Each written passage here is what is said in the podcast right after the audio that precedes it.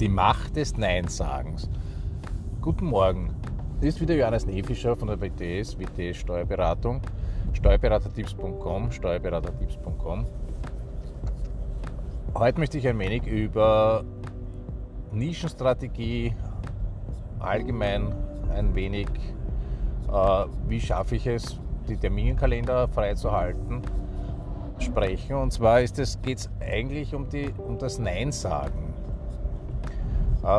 Metapher dazu wäre die, dieses Bild von einem Steinmetz, der einfach durch das Wegschlagen des Steines, durch Nein sagen, das gehört nicht dazu, sein Bild erschafft. Und genauso denke ich, müsste man das für bei, bei uns machen mit der Schaffung seiner Firma.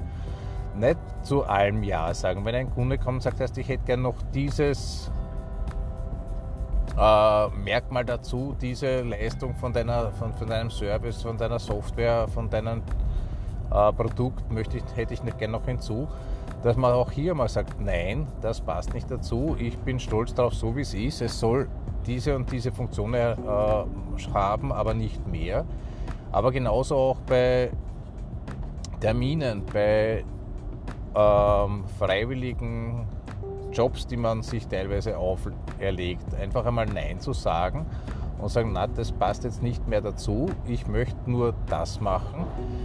Wichtig dabei ist aber, dass ich dann jetzt nicht hergehe und sage, diese Zeit, die quasi dadurch frei wird, dass ich Nein sage, einfach wieder offen lasse und schaue, was kommt jetzt Neues dazu, was passiert jetzt, sondern dass ich diese Zeit, die frei wird, dafür widme und das, wofür ich mich entschlossen habe, immer besser mache. Das heißt, die Leistung, die ich habe, für die ich mich entschlossen habe, die in meiner Firma immer besser machen und schauen, dass die wirklich funktioniert.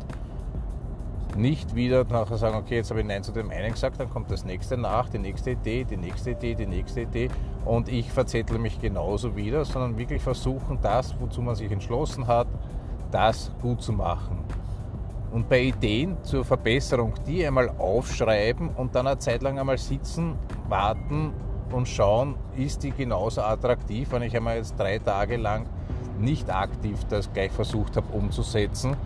Und äh, wenn es dann noch immer so attraktiv ist, kann man ja noch immer überlegen, setze ich es ein. Das heißt, einmal aufschreiben die neuen Ideen und einmal setzen lassen und schauen, was damit passiert.